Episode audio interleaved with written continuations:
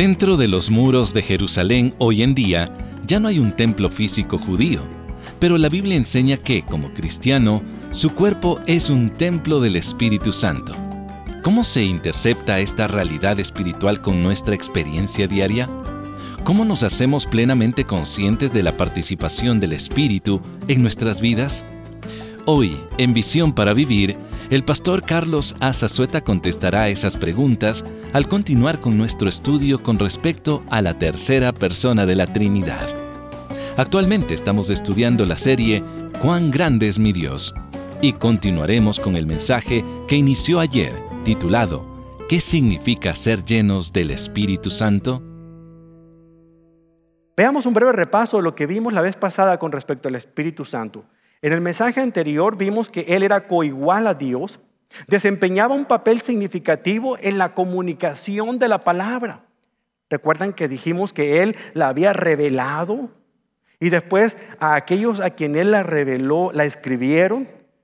Y lo que hace hoy en nuestros días es que lo que ya fue revelado tiempo pasado, lo que ya fue inspirado tiempo pasado, en el tiempo presente, el Espíritu Santo nos ilumina nos da entendimiento de lo que significa cada pasaje de la escritura que leemos. Claro, lo importante es que leamos la escritura, porque así automáticamente, como muchos que yo conozco, el Espíritu Santo se queda en silencio. Y si usted empieza a hablar diciendo que el Espíritu Santo le dio palabras, habrá que saber cuál espíritu estaba moviéndose usted. Pero bueno, Él habla, comunica la verdad de Dios.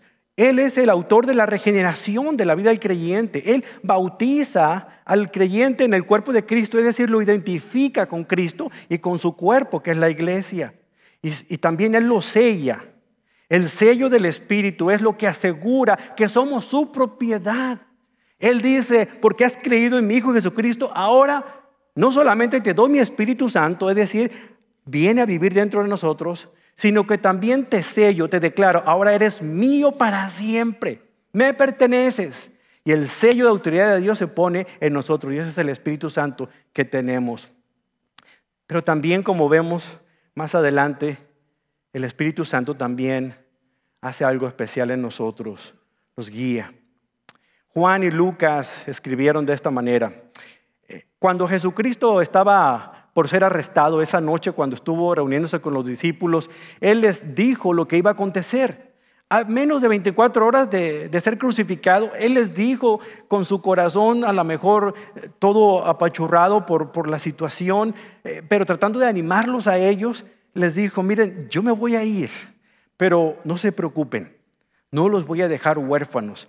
En Juan 14, 16 le dice, le voy a pedir al Padre y Él les va a dar otro abogado defensor quien estará con ustedes para siempre. Y por si acaso ellos no entendieron, les aclaró en el versículo 17, me refiero al Espíritu Santo quien guía a toda la verdad. La palabra griega para abogado defensor es paracletos, así como se oye, paracletos que significa uno que aparece en nombre de otra persona para ayudarle.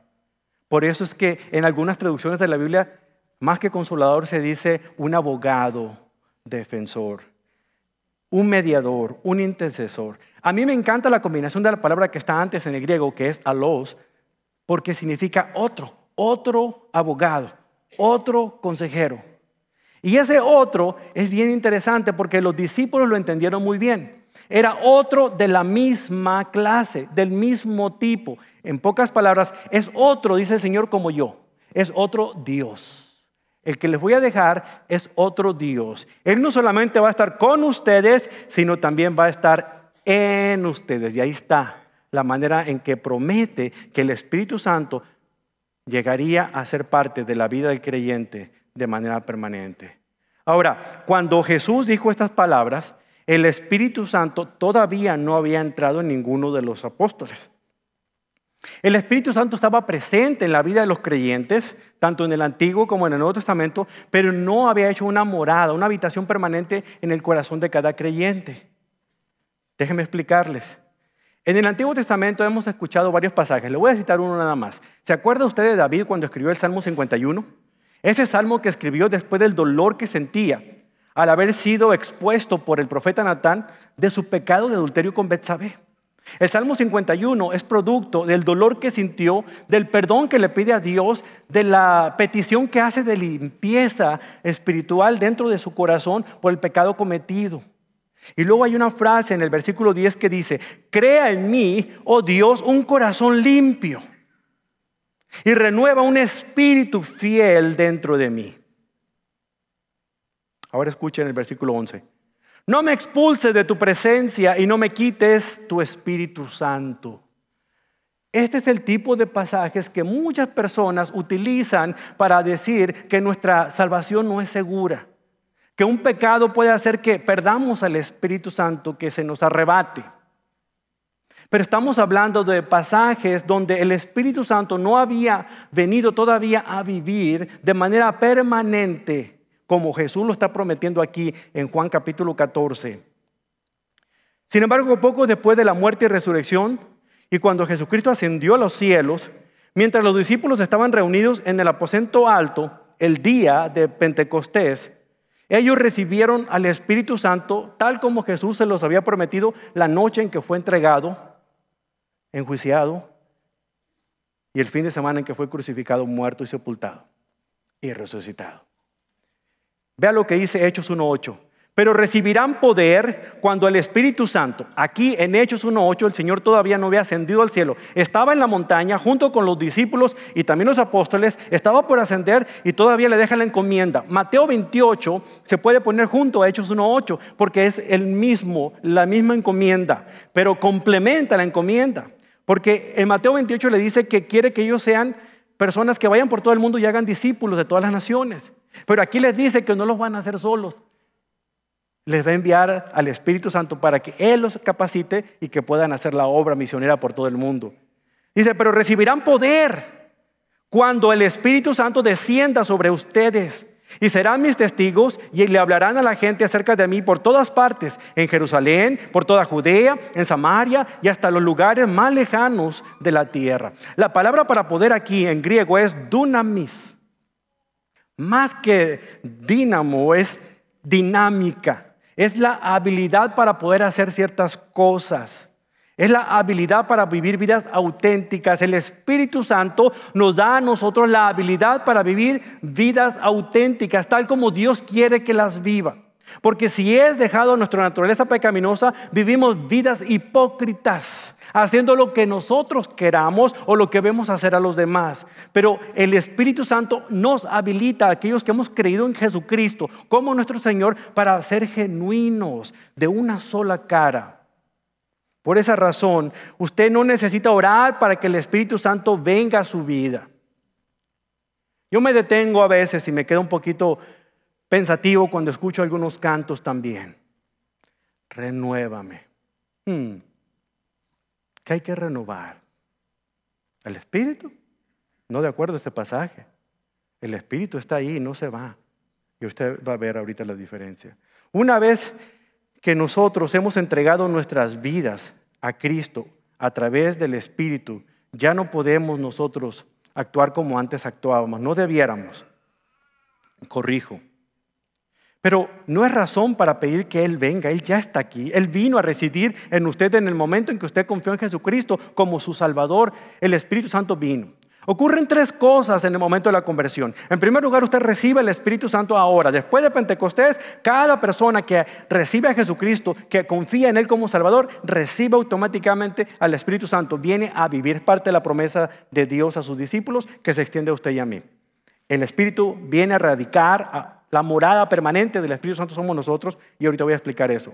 La segunda cosa que ocurre, somos bautizados por el Espíritu Santo, es decir, somos identificados con Cristo. Ahora ya somos de Cristo. Ahora pertenecemos al cuerpo de Cristo, que es la iglesia. Eso significa ser bautizado. El bautismo del Espíritu Santo ocurre en ese momento de la conversión y no hay tal cosa como otros bautismos más adelante. Y ahorita voy a explicar de eso. En tercer lugar, lo que ocurre es que en el momento en que somos bautizados, o sea, tenemos la identidad de Cristo, también somos sellados. Hay una promesa que el Señor va a cumplir. El sello del Espíritu Santo es que ahora recibimos esa salvación y esa salvación es permanente. Ahora somos de Él. Él promete cuidarnos y nada nos va a arrebatar de su mano. Romanos 8, 28 hasta el 30. Pero hay un recordatorio que no podemos nosotros pasar por alto. Cuando nosotros hemos entregado nuestra vida a Cristo, ya no nos pertenecemos a nosotros ahora le pertenecemos a Cristo. Somos su propiedad. ¿Sabe usted eso? Por lo tanto, usted no puede mandar qué va a hacer con su cuerpo. Piense la siguiente vez que usted se atragante con tacos de carnitas. Primero pídale permiso a su Padre Celestial si puede comer esa cosa. Piénselo cuando usted quiera usar algún tipo de estimulante, alguna cosa que vaya a dañar su cuerpo, porque usted ya no se pertenece a usted mismo. ¿No me cree? Vamos a ver lo que dice el apóstol Pablo en 1 Corintios, capítulo 6. Fíjese muy bien. Dice en 1 a los Corintios 6, 18, huyan del pecado sexual. Y aquí habla específicamente de la inmoralidad sexual.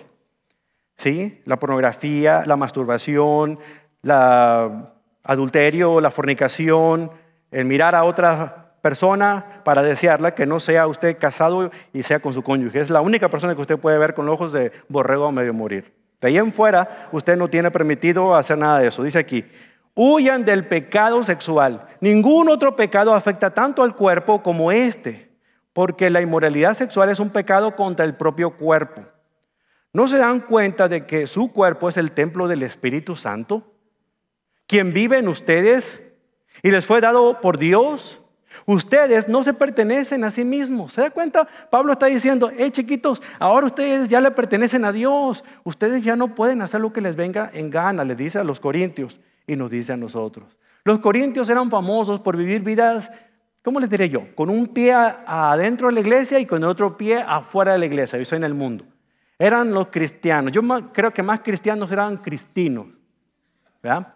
Y les gustaba de repente ser muy devotos y decir que tenían la unción del Espíritu y hablaban en lenguas y se jactaban por eso, pero de repente toleraban el pecado que había dentro de la congregación. Por eso Pablo les escribe esta carta para corregir un poquito su forma de pensar. No, no, no, ustedes ya no se pertenecen a ustedes mismos, le pertenecen a Dios.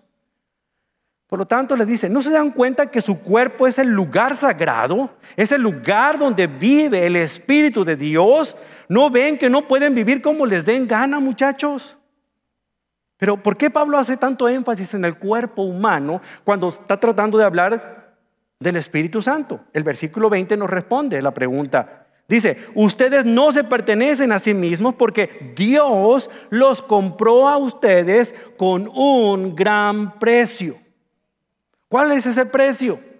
La vida de nuestro Señor Jesucristo, la sangre derramada en la cruz de Calvario, fue lo que tuvo que ser pagado para que usted y yo dejáramos de ser esclavos del pecado, viviendo bajo el dominio de Satanás, pero ahora pasamos a ser esclavos de Dios, viviendo bajo el dominio de Jesucristo.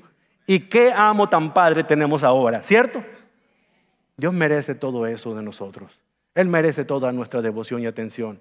Por lo tanto, Ustedes no se pertenecen a ustedes mismos, le pertenecen a Dios, dice aquí. Si continuamos practicando la inmoralidad, después de habernos convertido a Cristo, ahora que Él ha tomado residencia en nosotros en el Espíritu Santo, ¿sabe qué pasa? Degradamos la gracia. No, no perdemos la salvación, no se confunda, pero degradamos la gracia. Y la muerte de Cristo se hace nula ante el testimonio que tenemos para otras personas. ¿Con qué cara yo voy a hablarle de Cristo una persona que sabe que yo me estoy acostando con la persona que no es mi cónyuge?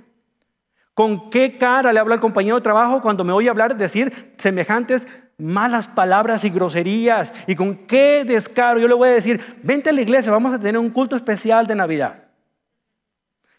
Nosotros hacemos que la causa de Cristo sea asquerosa para los inconversos por el peor de los testimonios que nosotros damos. Y el mundo ha visto suficientes malos testimonios de cristianos que viven más como cristinos que realmente como hijos o hijas de Dios.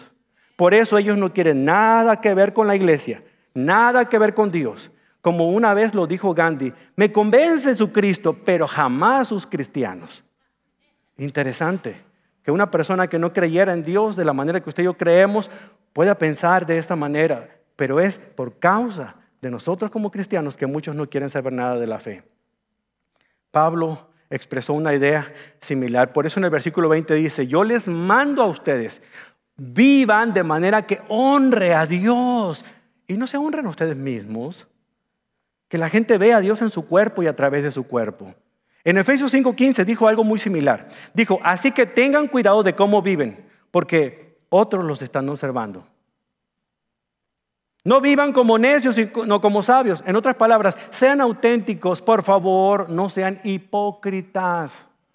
Eso es lo que está diciendo. Porque si usted ha creído en Cristo, su vida le pertenece a Cristo, pero sigue viviendo de la manera como vivía antes de ser cristiano, usted no es otra cosa más que una fachada. La palabra hipócrita hoy suena feo, pero en aquel tiempo y en el griego significaba un actor que estaba representando un papel que que para nada tenía que ver con su vida. Se colocaban unas máscaras sonrientes o unas máscaras tristes. Esos eran los hipócritas.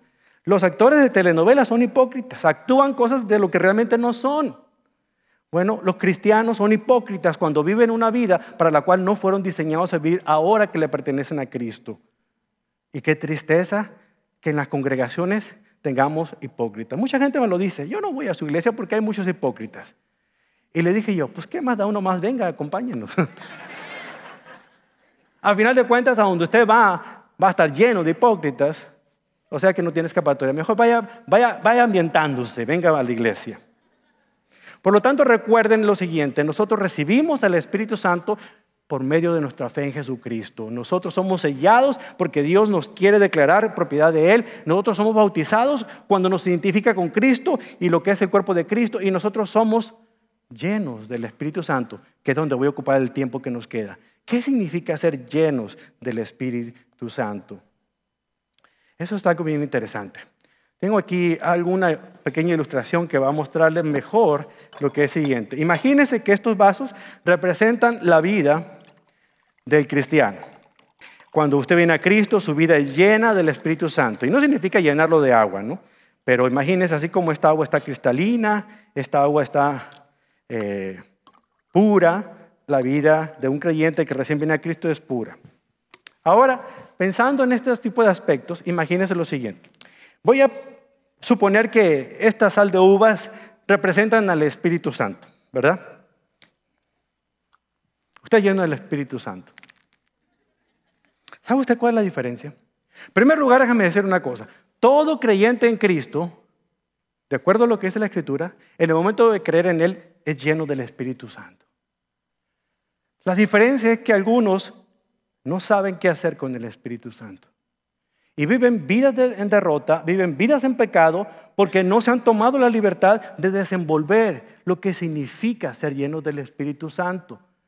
Cuando una persona logra entenderlo y deja que el Espíritu Santo llene todo su ser, ya cambia su identidad. Ya no era lo que antes era, ahora es lo que el Espíritu Santo quiere que sea. Este es un ejemplo bien claro de lo que significa ser llenos del Espíritu Santo. Por lo tanto, ese combustible que Dios nos ha dejado es para que nosotros aprendamos a andar como Él quiere que andemos. Ahora la pregunta, ¿cómo logramos que ese combustible fluya a los demás? Vamos a examinar lo que Pablo dice en Efesios capítulo 5, en un pasaje muy clásico, conocido por todos nosotros en cuanto a la llenura. Pero déjeme comenzar en el versículo 14 primeramente. Pablo ahora escribe a los Efesios que también estaban muy caracterizados ellos por, la idolatría, por, de alguna u otra manera tratar de vivir vidas en apariencia. Me llama mucho la atención lo que es la palabra sincero. Yo no sé si usted ha escuchado el significado de la palabra sincero, pero tiene sus orígenes más o menos en la época de, lo que era la artesanía griega. Había personas que cuando iban al mercado de artesanías, veían todas las obras artesanales que tenían ahí los, vaya la redundancia, los artesanos, y llegaban y le preguntaban al dueño de la tienda, a ver, ¿este es con cera o sin cera? Es decir, que cuando le salía una de esas vasijas con imperfecciones y tenía grietas, los artesanos cubrían eso con cera, con parafina, y luego lo pintaban. Y la única manera para poder darse cuenta si de verdad era con cera o sin cera, era ponerlo a la luz del sol. Entonces podían ver transminarse la luz del sol y decían, no, yo quiero una auténtica. Muchos cristianos, todos estamos agrietados. Solamente el Espíritu de Dios puede hacernos auténticos. Porque si usted quiere vivir su vida por su cuenta, usted solamente se está maquillando por fuera, pero sus grietas se van a notar y usted se vuelve una persona sincera, hipócrita o no sincera, mejor dicho. Entonces tengamos eso en cuenta a la hora de leer este pasaje. Efesios capítulo 5, versículo 14. Porque la luz hace todo visible. ¿Se acuerda de la artesanía que levanto? Por eso dice, despiértate tú que duermes, levántate de los muertos y Cristo te dará luz. Así que tengan cuidado de cómo viven. No vivan como necios, sino como sabios. Saquen el mayor provecho de cada oportunidad en estos días malos. No actúen sin pensar, más bien procuren entender lo que el Señor quiere que hagan. Pablo dice que es posible que un cristiano sea salvo, pero que todavía esté dormido, que todavía viva en pecado, que todavía haga las cosas que hacía antes, porque no ha descubierto lo que significa la llenura del Espíritu Santo y lo que produce en él. Si yo le preguntara a un grupo de cristianos si ha habido momentos en que sienten que han desperdiciado su vida cristiana, le puedo asegurar que muchos de los que me están escuchando en este momento estarían en ese grupo. ¿Por qué? Porque de alguna otra manera muchos hemos resbalado, hemos caído y queremos levantarnos. Otros nos tildan de hipócritas porque nos vieron hacer algo malo, pero no se dan cuenta que el Señor es fiel y justo para perdonarnos cuando arrepentidos, sinceramente de corazón, Él nos perdona y nos restaura, como lo hizo con el apóstol Pedro después de negarle tres veces. Lo restaura de nuevo y no solamente en una relación con Él, sino en el ministerio. Lo mismo el Señor hace con nosotros si vamos a Él. Y lo hace gracias al Espíritu Santo. De una manera particular, entendamos que para que podamos vivir la vida cristiana, no podemos hacerlo en nuestras propias fuerzas. Necesitamos una fuerza mayor que nos impulse, que nos gobierne, que nos lleve, que nos, que nos aliente. Y esa fuerza está disponible a nosotros desde el momento en que nosotros nos convertimos a Cristo y se llama el Espíritu Santo. Su vieja naturaleza sigue estando ahí, pero adquirió una nueva naturaleza. Y ahora dentro de ustedes se pelean dos naturalezas para ver quién es la que lleva la delantera por cuál caminará usted cada día. Es por eso que la llenura del Espíritu Santo es importante, porque la llenura del Espíritu Santo tiene un significado muy particular y significa ser controlado por el Señor, ser controlado por Él. En el pasaje de Efesios 5:18 nos dice qué significa. Dice, sean llenos del Espíritu Santo. Anímense unos a otros con salmos, himnos, cantos espirituales. Canten y alaben al Señor con el corazón, dando siempre gracias a Dios el Padre por todo en el nombre de nuestro Señor Jesucristo. Aquí hay cuatro cosas que voy a dejar con usted. Primero, la llenura del Espíritu Santo no es una experiencia emocional. Realmente es un proceso que nos ayuda a nosotros a ir avanzando, a ir caminando y a ir creciendo y a ir progresando en la vida espiritual. Lo primero que vemos aquí es que la palabra llenos, o sea, plero, nos da la idea de un viento que llena las velas de un velero y las infla y hace que se mueva en la dirección que el viento quiere. Usted está tranquilo en su velero disfrutando del lago y de pronto viene el viento y le lleva y sus velas se mueven y le encaminan en esa dirección. segundo lugar, la misma palabra hace alusión a un concepto de permeabilidad, de empapamiento total. Es como la sal que se utilizaba en la antigüedad para preservar un, alimento. Se impregnaba completamente ese alimento y era preservado. Se utilizaba como un preservador. Ahora, qué interesante que el Señor nos compare a ustedes y a mí como la luz y también como la sal del mundo. Hemos estado puestos aquí en la tierra para preservar, pero ¿cómo vamos a preservar si, si nuestra sal no está salada? Por eso necesitamos el empapamiento del Espíritu Santo. Y en tercer lugar, nos da una connotación de un control total. La persona que está llena de tristeza está bajo el control de su dolor y de su tristeza. La persona que está enojada está bajo el control de su enojo. La persona que está rencorosa está bajo el control de su rencor. Bueno, si una persona es llena del Espíritu Santo, debe estar bajo el control del Espíritu Santo.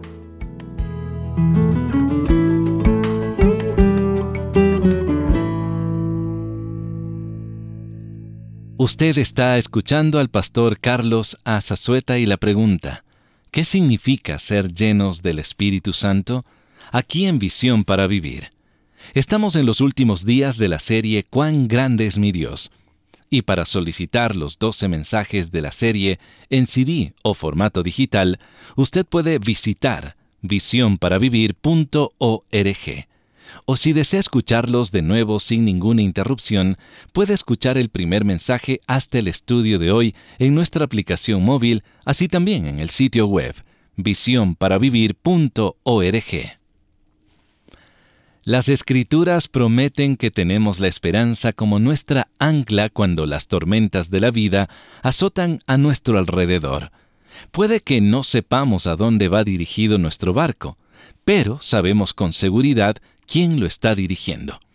En este nuevo recurso titulado La esperanza, espere grandes cosas de Dios, el pastor Charles Swindoll desea cambiar su manera de pensar y a comprender la única esperanza verdadera que surge cuando ponemos nuestra fe y confianza en la única fuente que no nos decepcionará, en Jesucristo.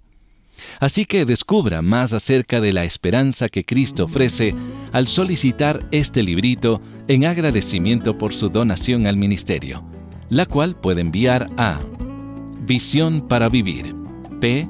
O Box 1817, Frisco, Texas 75034. O si usted desea, ingrese a visionparavivir.org para donar y adquirir el librito La Esperanza, espere grandes cosas de Dios en formato digital.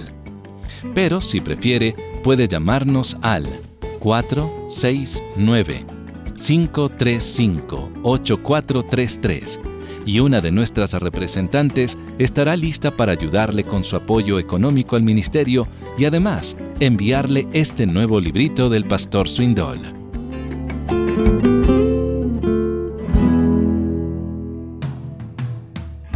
Le invito para que nos acompañe mañana para escuchar la continuación de la serie Cuán grande es mi Dios, aquí en Visión para Vivir.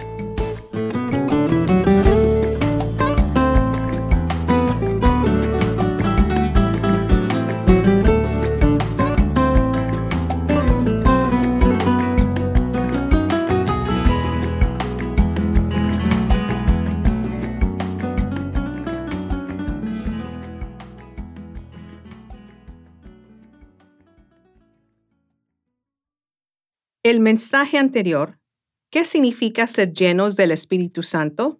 En inglés fue registrado bajo derechos de autor en 2008, 2009 y 2016. Y la grabación sonora fue registrada bajo derechos de autor en 2016 por Charles R. Swindoll, Inc. La adaptación al español fue registrada bajo derechos de autor en 2017 y la grabación sonora fue registrada bajo derechos de autor en 2024 por Charles R. Swindoll Inc. y Ministerios Insight for Living. Todos los derechos están reservados al nivel mundial. La duplicación de material con derechos de autor para su uso comercial está estrictamente prohibida.